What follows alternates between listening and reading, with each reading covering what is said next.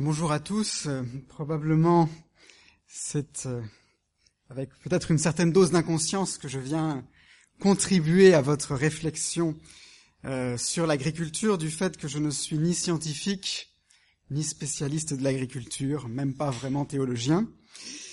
ma formation universitaire est en philosophie et je travaille dans une association humanitaire chrétienne dont l'un des domaines d'action et le soutien de projets agricoles dans des pays en développement. Il s'agit du sel, donc.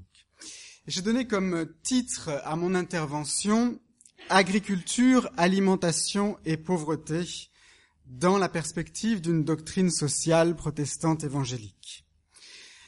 Je voudrais dans un premier temps donner quelques précisions concernant euh, les, certains éléments de ce titre pour pouvoir euh, vous montrer quelle sera l'approche que je voudrais adopter, euh, puis ensuite euh, présenter brièvement l'un des paradigmes contemporains qui s'offre à nous pour traiter de mon thème, qui est l'approche par les droits, donc fondée sur le droit à l'alimentation, et puis enfin esquisser quelques-unes des grandes lignes d'une perspective de doctrine sociale protestante évangélique en lien avec mon thème. Alimentation, agriculture et pauvreté. Le texte de présentation de notre journée souligne que le besoin de s'alimenter est le plus vital de l'homme et ne peut être satisfait sans la pratique agricole. Or, le besoin en question n'est que très insuffisamment satisfait pour une proportion considérable de la population mondiale. La FAO l'Organisation des Nations Unies euh, sur euh, l'alimentation et l'agriculture estime en effet que 805 millions de personnes souffrent de la faim dans le monde, principalement dans les pays en développement qui sont euh, l'objet principal de mon attention dans cet exposé. Le paradoxe, c'est que il est généralement admis que la production alimentaire actuelle, si on la prend de manière globale, est théoriquement suffisante pour nourrir tout le monde, même dans les régions les moins favorisées de la planète. Et que euh, même lorsque l'on euh, considère l'accroissement démographique prévu pour les prochaines décennies, cela ne devrait pas changer cette donnée théorique. Plus frappant encore, la majorité des personnes qui souffrent de la faim dans le monde vit en milieu rural c'est-à-dire précisément là où la nourriture est censée être produite. Et je remarque en passant que certains textes bibliques décrivent des situations de pauvreté rurale qui paraissent étonnamment actuelles. On peut lire, par exemple, le, le, début du chapitre 24 du livre de Job, qui parle des pauvres qui portent des gerbes tout en ayant faim, ou qui foule les vendanges tout en mourant de soif. Ou encore euh, au chapitre 5 de l'épître de Jacques qui interpelle les riches qui ne paient pas les ouvriers qui ont moissonné leurs champs. L'analyse de la triade agriculture, alimentation et pauvreté est complexe et elle est propre à susciter des débats parce que les facteurs qui sont à prendre en compte dans l'analyse sont nombreux et que l'estimation de leur importance respective et leur interprétation sont délicates. Je voudrais mentionner quelques-uns des facteurs à prendre en compte. Dans certains contextes se pose la question de l'augmentation des rendements agricoles ou celle des aléas climatiques. Dans d'autres cas, c'est la question du stockage des récoltes. Énormément une part considérable de la production agricole dans certains pays est perdue pour des raisons de stockage. Dans nos pays, c'est plutôt le gaspillage de la nourriture, comme cela a été évoqué tout à l'heure. On peut encore parler des questions de soucis de l'environnement ou d'organisation de la vie sociale, économique, commerciale, politique, que ce soit au niveau local, au niveau national, au niveau euh, international. Euh, Jean Ziegler rappelle un fait qui est souvent souligné, je le cite, sur n'importe quel marché africain, à Dakar, Ouagadougou, Niamey ou Bamako, la ménagère peut ainsi acheter des légumes, des fruits, des poulets de France, de Belgique, d'Allemagne, d'Espagne, de Grèce, à la moitié ou au tiers du prix du produit africain équivalent. Mais ça, ce sont toutes sortes de, facteurs qu'il faut prendre en compte en pesant leur, importance respective et ensuite en les interprétant. La perspective d'une doctrine sociale protestante évangélique. En parlant de doctrine sociale, je choisis de me situer dans le champ de la théologie, tout en évitant le choix peu satisfaisant à mes yeux, mais souvent fait par les chrétiens évangéliques, consistant à traiter des questions sociales dans le cadre de la missiologie, c'est-à-dire la théologie de la mission. Il me semble que les questions sociales ont leur consistance propre, qui demande un traitement à part. Alors l'expression doctrine sociale, je l'emprunte à la théologie de, de l'Église catholique. Ça fait partie de leur vocabulaire. Les catholiques ont accompli, en particulier depuis la fin du XIXe siècle, un travail remarquable sur le champ social qui peut nous inspirer à certains égards. Ça a commencé à la fin du XIXe siècle par une encyclique portant sur la condition des ouvriers. Et tout au long du XXe siècle, avec les encycliques et euh, avec euh, le, travail aussi du Concile Vatican II et d'autres textes officiels, l'Église catholique a, fait un travail euh, assez phénoménal sur toutes sortes de questions liées à la, la, vie de la société sous ces différentes, euh, dans ces différentes euh, sphères, et euh, nous avons à en tenir compte, pas pour reprendre tout tel quel, mais parce que c'est un partenaire de, de, dialogue sur ces questions qui me semble très intéressant. Et je définirai le travail d'élaboration d'une doctrine sociale protestante évangélique comme l'effort visant à dégager les enseignements et principes bibliques et théologique pertinent pour réfléchir aux questions sociales et interpréter les réalités sociales contemporaines, ainsi qu'à donner des directions de principe pour l'action en orientant le comportement chrétien et en offrant une parole de portée universelle. Je ne vais pas prétendre, dans le temps qui m'est imparti, donner une perspective complète de ce qu'une telle doctrine sociale pourrait dire sur notre sujet, mais seulement tracer quelques perspectives globales. L'un des paradigmes actuels pour euh, traiter des questions de pauvreté et d'injustice en général, mais aussi d'alimentation en particulier, est ce qu'on appelle une approche fondée sur les droits.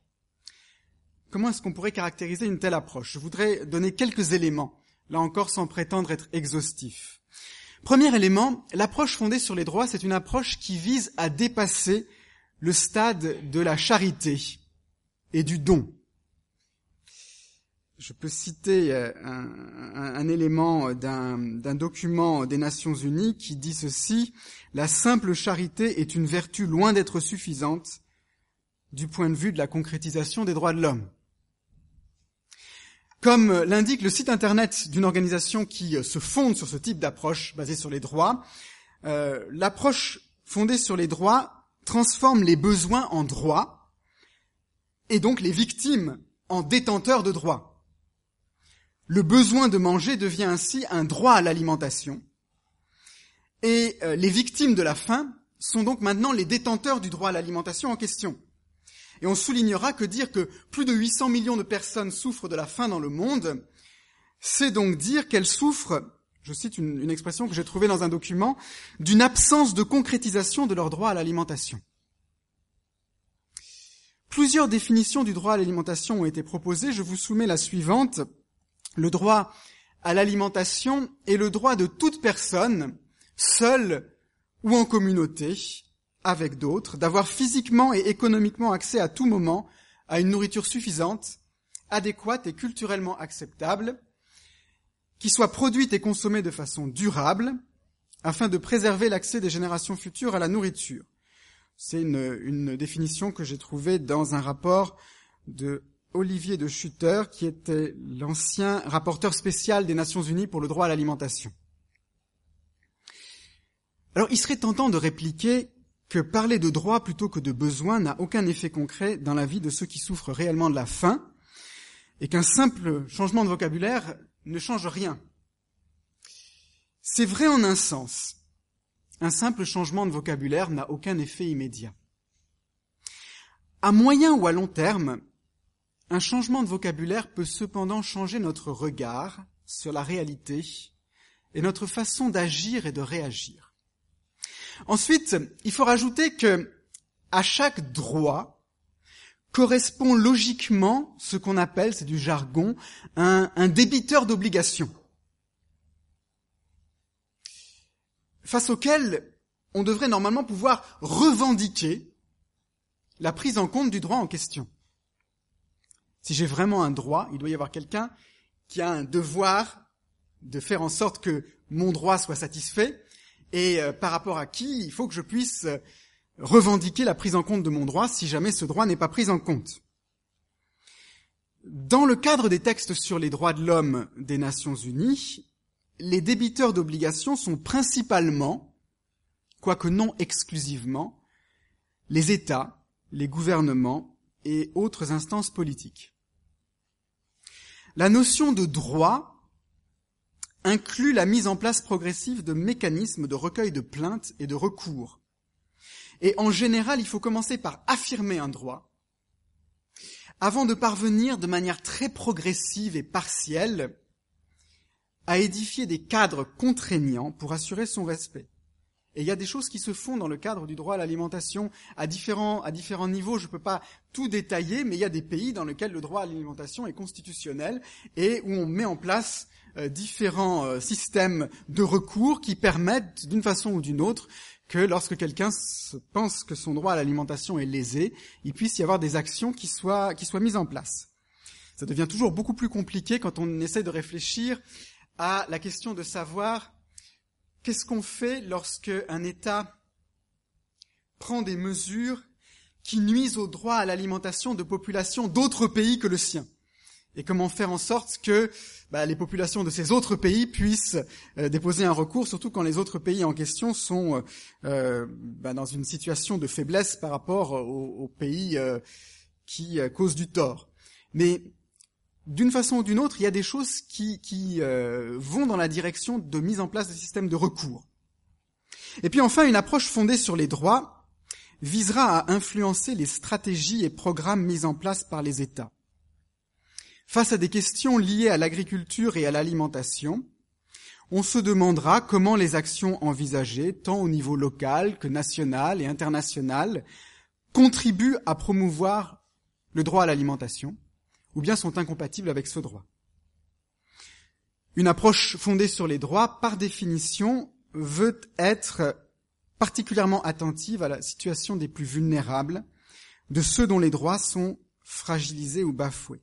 Mais là, il faut reconnaître que lorsqu'on parle de stratégie ou de programme, des débats virulents sont susceptibles de se poser sur leurs effets réels.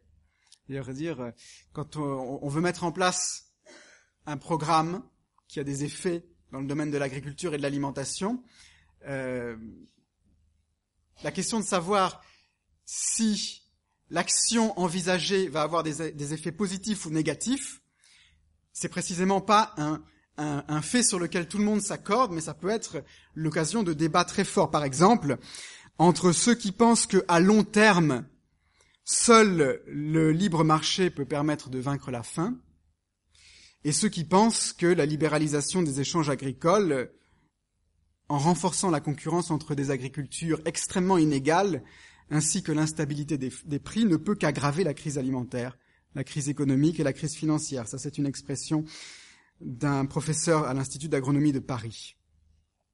Vous voyez, entre ceux qui pensent que la seule manière d'améliorer l'accès à l'alimentation, c'est de libéraliser le marché, et ceux qui pensent que de faire ça, ça ne peut que fragiliser la situation de ceux qui vivent dans la pauvreté,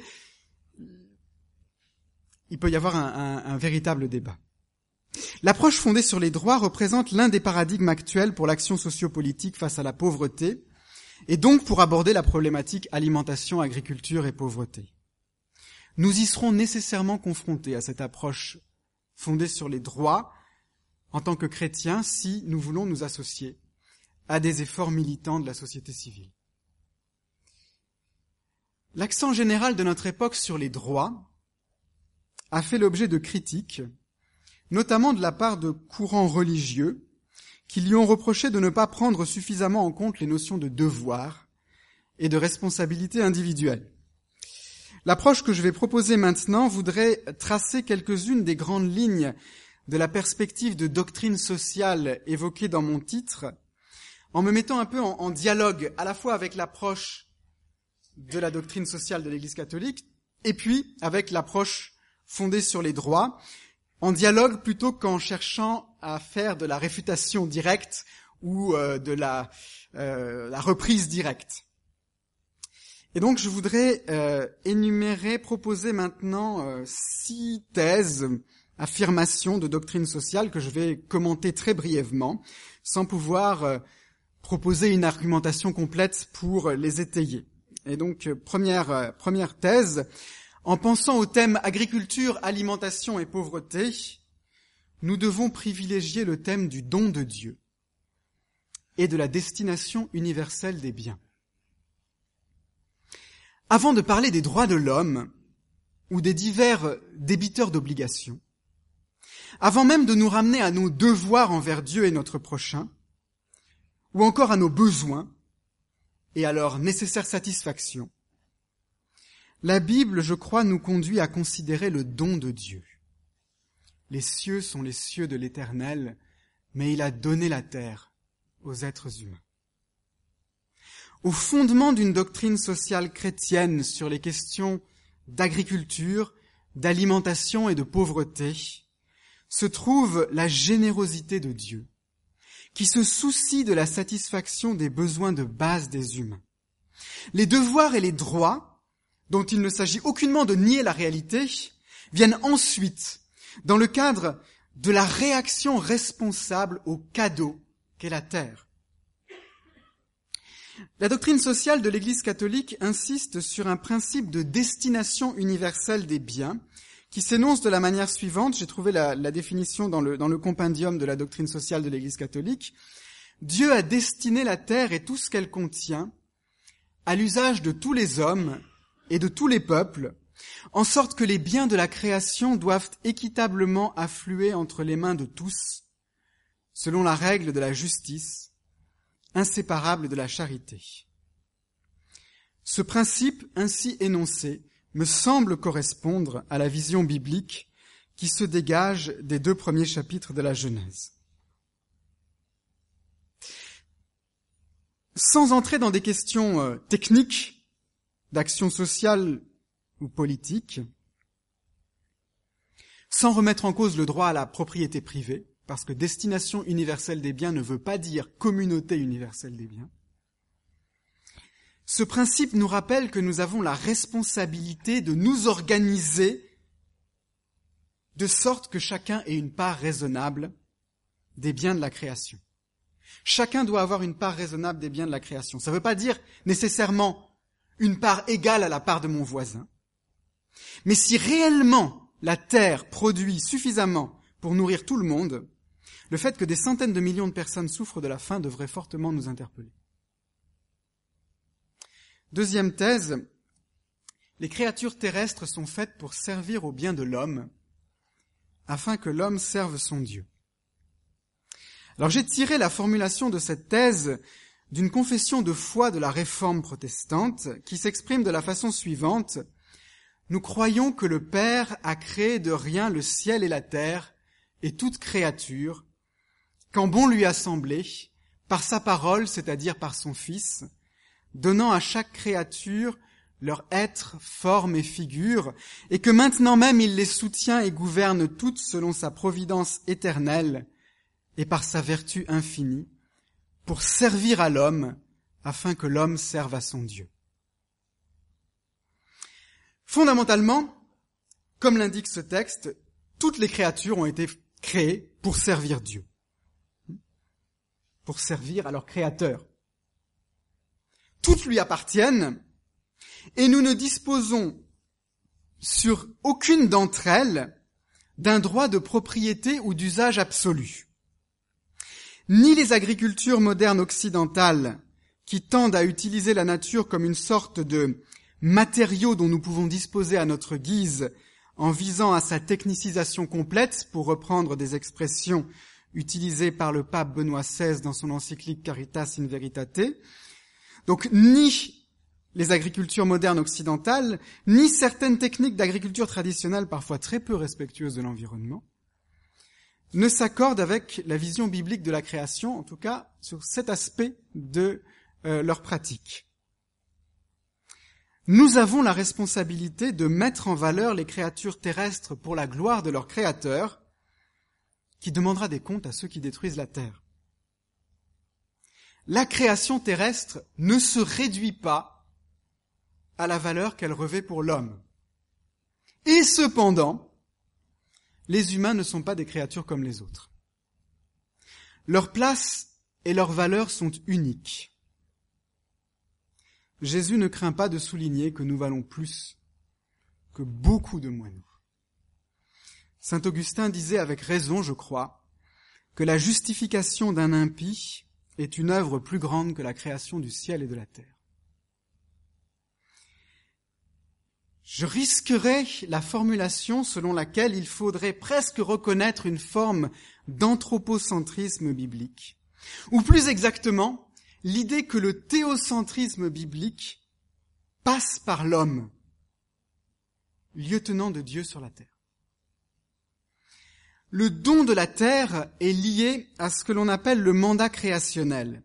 Multiplier, remplir la terre et la soumettre, selon les termes de Genèse 1, cultiver le jardin et le garder, selon les termes de Genèse 2. Et l'agriculture doit se rattacher à ce mandat créationnel. Nous devrions considérer avec un a priori positif le fait d'adopter une attitude active à l'égard de la terre, des plantes et des animaux, impliquant une certaine mesure de transformation de la nature et de consommation, c'est-à-dire de destruction, des ressources naturelles. Un partenaire du sel impliqué dans le domaine de l'agriculture me confiait les gens ne doivent pas attendre que la nature les pousse au travail, mais ce sont eux qui doivent aller au travail avant la nature.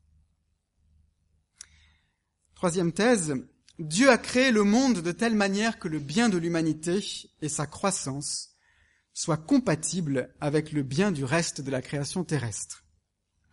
Et cette troisième thèse ne me semble pouvoir être affirmée en toute assurance que sur la base du mandat créationnel. Vous avez peut-être remarqué que dans la définition du droit à l'alimentation, il y a à la fois le droit à chacun de disposer de la nourriture dont il a besoin, mais aussi euh, l'insistance sur le caractère durable, c'est-à-dire assurer euh, l'accès des générations futures à la nourriture.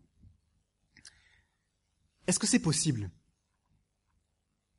Il me semble que le mandat créationnel nous permet de dire que oui et que même si l'approche fondée sur les droits peut se prévaloir de certaines estimations, comme celle que j'ai mentionnée, selon laquelle il y a suffisamment de nourriture sur la Terre pour nourrir tout le monde, et même avec la croissance démographique, ça pourra continuer, il me semble que souvent les droits de l'homme sont posés comme des absolus, sans que leur connexion avec la réalité soit suffisamment scrutée et fondée. C'est comme si les droits de l'homme étaient affirmés parce que nous avons décidé de les reconnaître, sans nous demander s'il y avait un fondement pour cela, et que ça pourrait fonctionner dans le monde, bah parce qu'on a de la chance. Il se trouve que ça marche. Il se trouve qu'il y a des études qui disent que ça peut marcher. D'abord, tout le monde n'en est pas si sûr.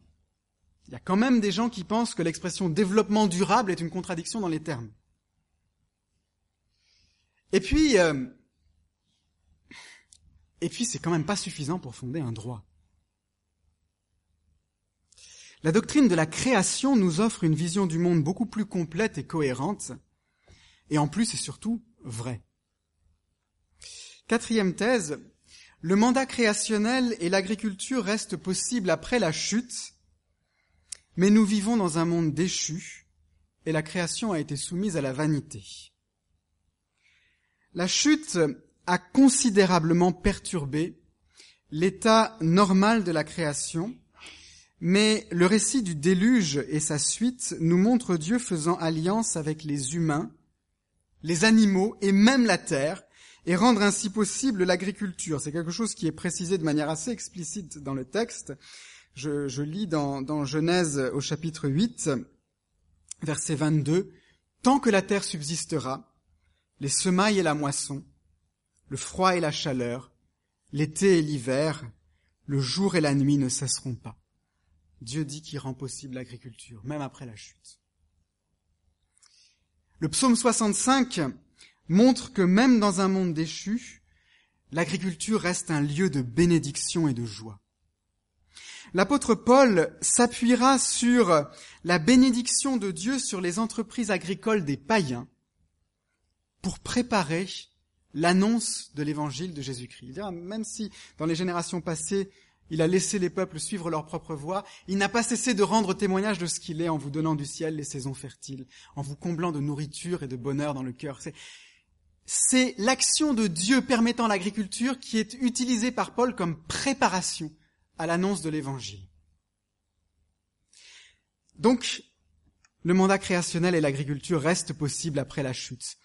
Mais la, création a aussi été soumise à la vanité, dit l'apôtre en Romains 8.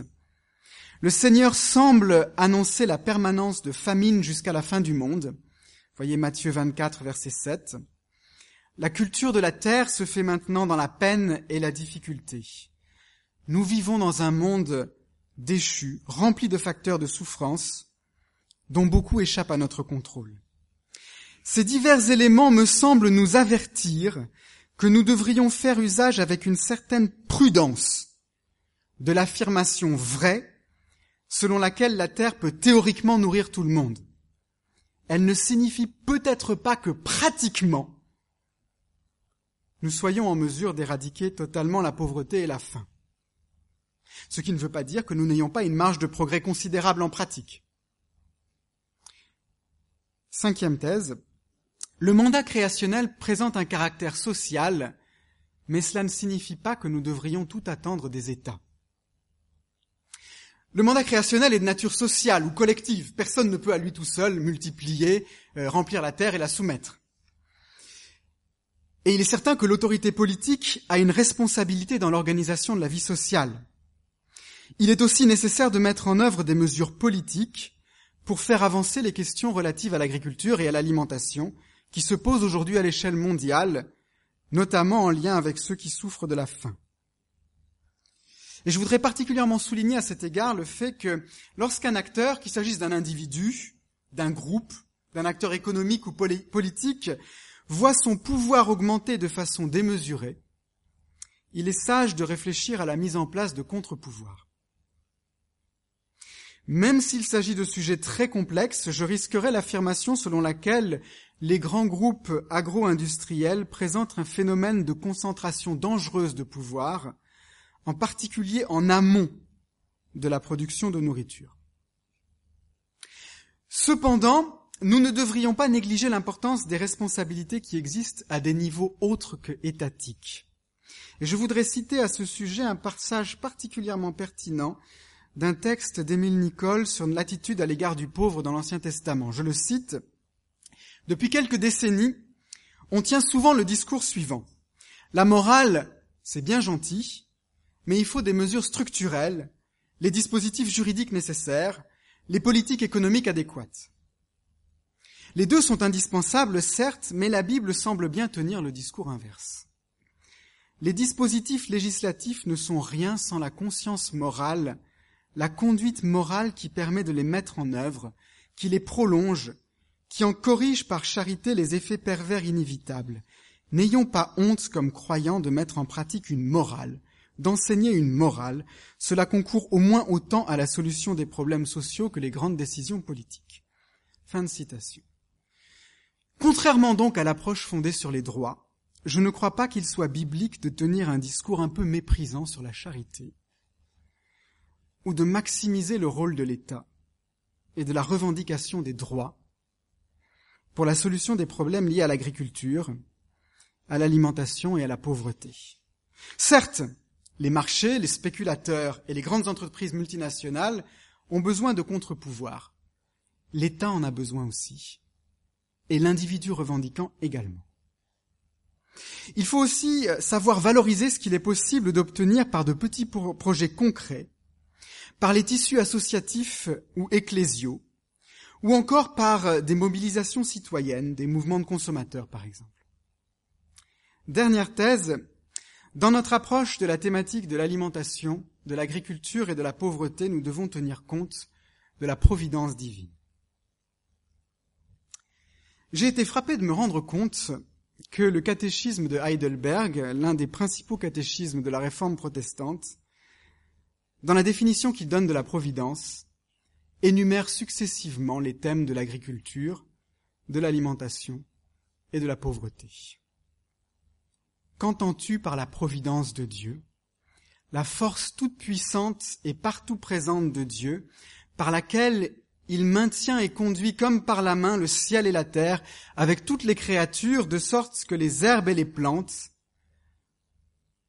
la pluie et la sécheresse, les années de fertilité et celles de stérilité, le manger et le boire, la santé et la maladie, la richesse et la pauvreté, bref, toutes choses ne nous viennent pas du hasard, mais de sa main paternelle. Cette perspective ne nous est peut-être plus très familière, alors qu'elle était tellement évidente pour les chrétiens du passé, qui dès qu'il y avait une bonne récolte ou une mauvaise récolte, ils voyaient tout de suite la main de Dieu.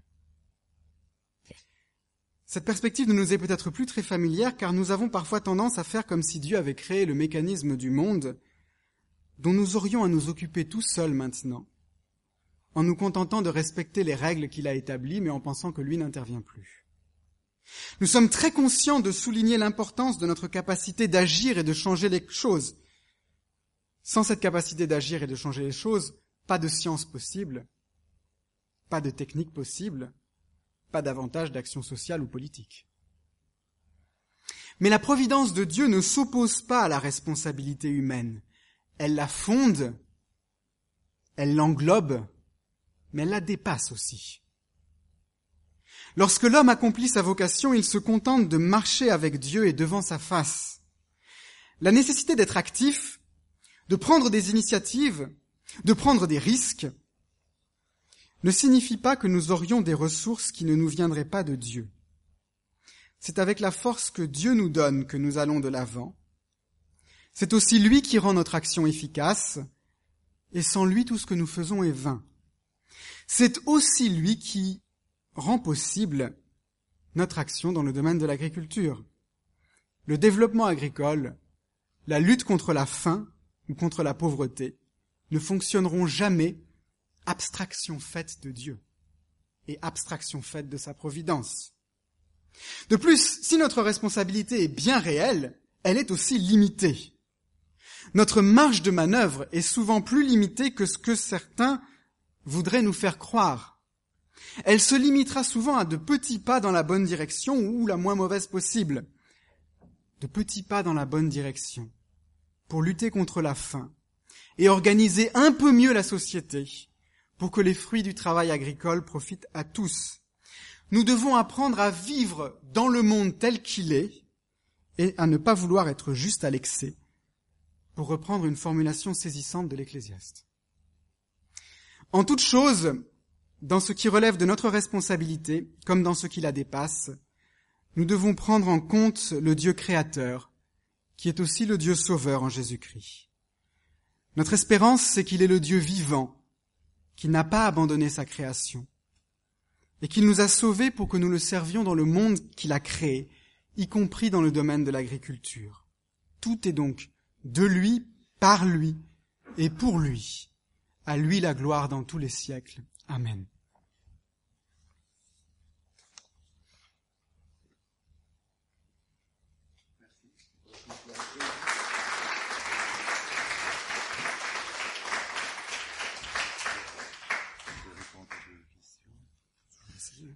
Crois qu'on a encore le temps, euh, avant les groupes, euh, de poser une ou deux questions euh, qui peuvent intéresser tout le monde. Bien sûr, on va pouvoir approfondir ça dans les petits groupes de discussion, mais est-ce que quelqu'un brûle de poser une question?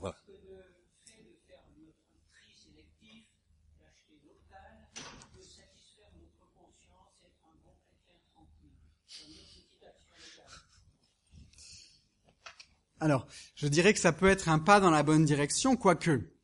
Euh, dans certains cas, il n'est pas il, y a, un certain nombre de produits qu'on peut pas acheter local, et c'est parfois un tout petit peu plus compliqué.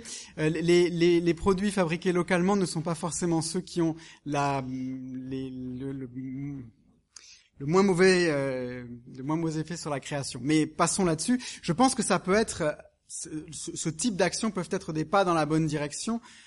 Est-ce que euh, il faut le voir en disant euh, euh, reposer notre confiance et dire il y a, a, rien d'autre à faire? Je ne sais pas. Moi, j'ai tendance toujours à dire qu'il y a dans dans l'Église une, une, variété de vocations, que tout le monde ne peut pas s'investir sur tous les sujets et toutes les thématiques, euh, et que euh, je pense qu'on a besoin de, de, réfléchir en commun sur des choses que nous pourrions tous faire et sur des choses que sur lesquelles euh, nous devrions encourager certains chrétiens et certains groupes de chrétiens à s'investir plus particulièrement. Euh, donc je pense que c'est aussi une des questions sur lesquelles il y a vraiment nécessité que chacun se pose des questions, cherche à voir ce qu'il pense être conduit à faire dans les limites de sa vocation, et je dirais évite de jeter un regard euh, trop euh, accusateur sur le frère ou la sœur qui aurait décidé de faire autrement. Voilà ce que je répondrai très très très rapidement. Merci. Dernière question.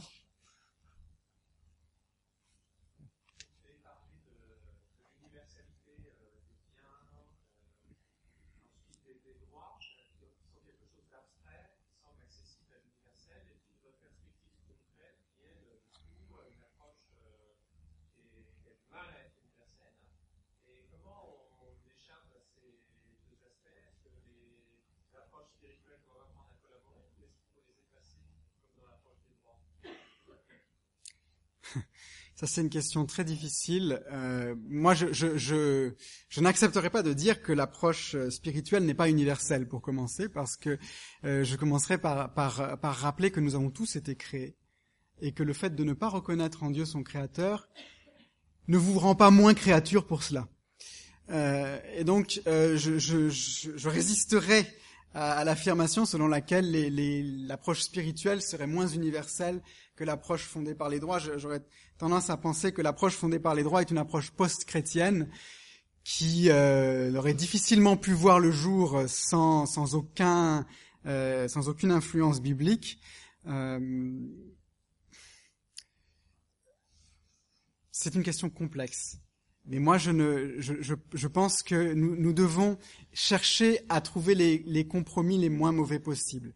Et, dans, ce, dans cette direction-là, euh, j'encouragerai les chrétiens à chercher à injecter le plus de biblique qu'il est possible dans, ce qu'ils disent et à ne pas penser que notre, euh, idéal en tant que chrétien, euh, c'est d'être neutre quand nous sommes euh, dans l'espace public et dans la discussion publique.